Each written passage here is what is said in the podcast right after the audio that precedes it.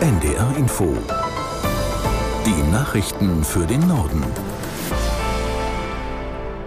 Um 19.29 Uhr mit Felix Sprung. Wegen des Dauerregens in, ist in den Hochwassergebieten in Niedersachsen weiterhin keine Entspannung in Sicht. Im Gegenteil, die Pegelstände der Flüsse steigen und die Einsatzkräfte schauen auf die durchgeweichten Deiche. Johannes Tran berichtet über die derzeitige Lage. Einige Flüsse wie die Hase oder die Hunte könnten deshalb neue Höchstpegelstände erreichen. In Oldenburg, da müssen zum Beispiel etwa 850 Menschen sich darauf einstellen, dass ihre Häuser vielleicht evakuiert werden. Und viele der Helferinnen und Helfer, die da vor Ort mithelfen, die machen das ja ehrenamtlich. Und deshalb hat Niedersachsens Ministerpräsident Weil heute die Arbeitgeber aufgefordert, die sollten den Leuten bitte auch in den kommenden Tagen freigeben. Weniger heftig ist die Situation in Schleswig-Holstein, auch wenn da schon einige Keller und Straßen vollgelaufen sind. Und auch in Mecklenburg-Vorpommern ist die Hochwasserlage zurzeit noch relativ entspannt.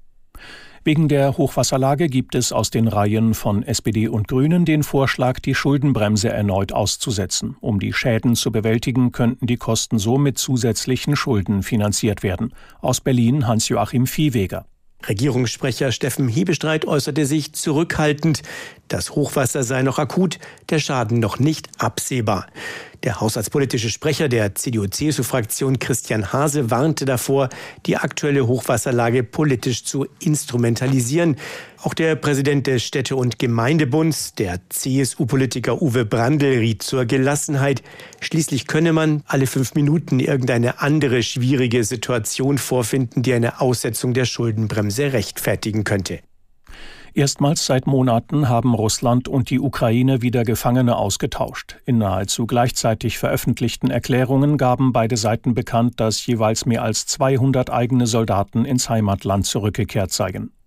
Nach Angaben Moskaus war der Austausch das Ergebnis eines schwierigen Verhandlungsprozesses, der mithilfe der Vereinigten Arabischen Emirate erfolgt sei.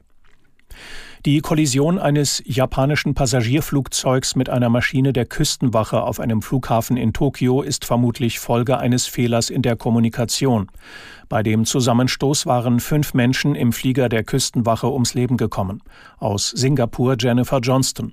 Das Flugzeug der Küstenwache habe keine Starterlaubnis gehabt, hätte sich zum Zeitpunkt des Unglücks also nicht auf der Start- und Landebahn aufhalten dürfen. Das zeige die Auswertung der Kommunikationsdaten, die das japanische Verkehrsministerium veröffentlicht hat.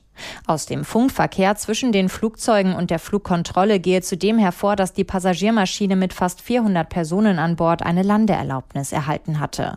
Zuvor hatten beide Seiten erklärt, sie hätten von der Luftsicherheit grünes Licht bekommen. Die Ermittlung der genauen Umstände des Unglücks geht weiter. Das waren die Nachrichten.